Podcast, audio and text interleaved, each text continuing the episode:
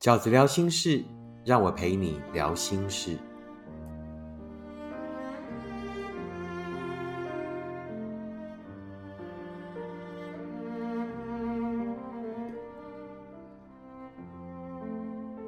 大家好，我是饺子。今天饺子聊心事要跟大家聊的题目是：走出来的路绝对比你想象的简单。走出来的路绝对比你想象的简单。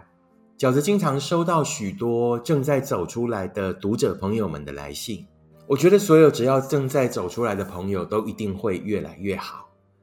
那比较让人遗憾的是，那一些因为害怕走出来的辛苦，而让自己继续留在不幸福里的朋友们。那所以饺子呢，想要做今天这一个专题，要跟大家分享走出来的路绝对比你想的简单的三个原因。第一个原因是，伤心是减法，而不是乘法。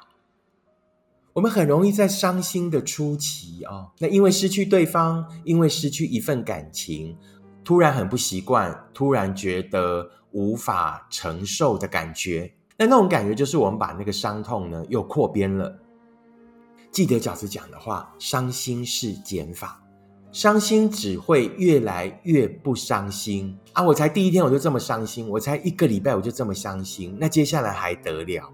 要乘以好多倍的伤心。伤心不是这样走的。饺子在二零二三年的新书里面也讲到，走出来不需要释怀，而是行动。为什么走出来不需要想清楚？为什么走出来不需要放下？走出来为什么只要先行动？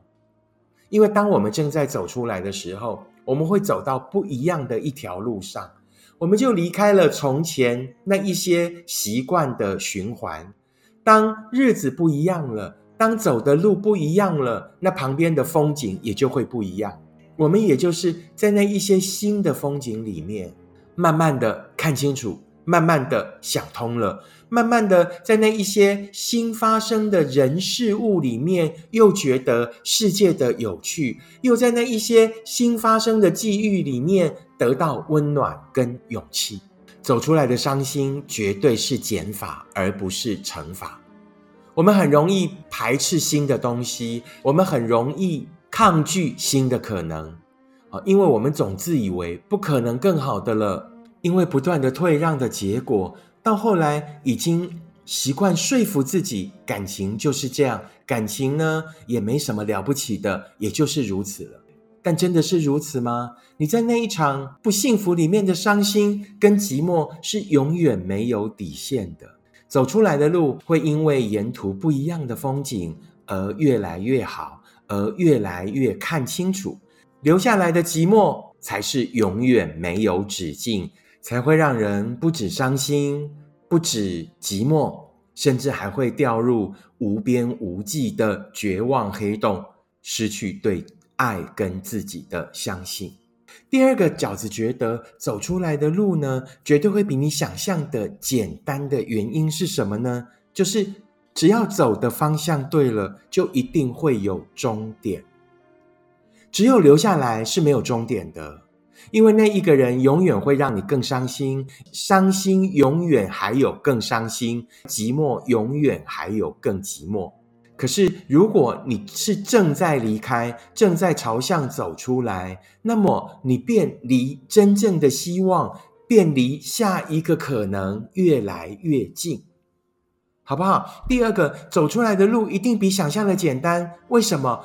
我们总以为我们留在现场，起码我就这样子呃待着啊，起码呢我不会寂寞，起码我比较不会伤心。然而，真的是如此吗？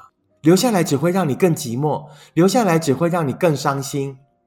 面对一个不珍惜，然后面对一个不在乎你的人，你永远会看见比寂寞更深的寂寞，比伤心更无情的伤心。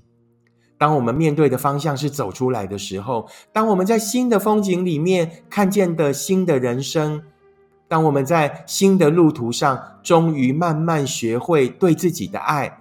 那些就都是我们看见的远方的光，就是那一些光，让我们离出口越来越近的。留下来，不会有光。只有走出去，才会离光越来越近，才有可能真的走出那一个隧道，看见跟我们原来所想象的截然不同的风景。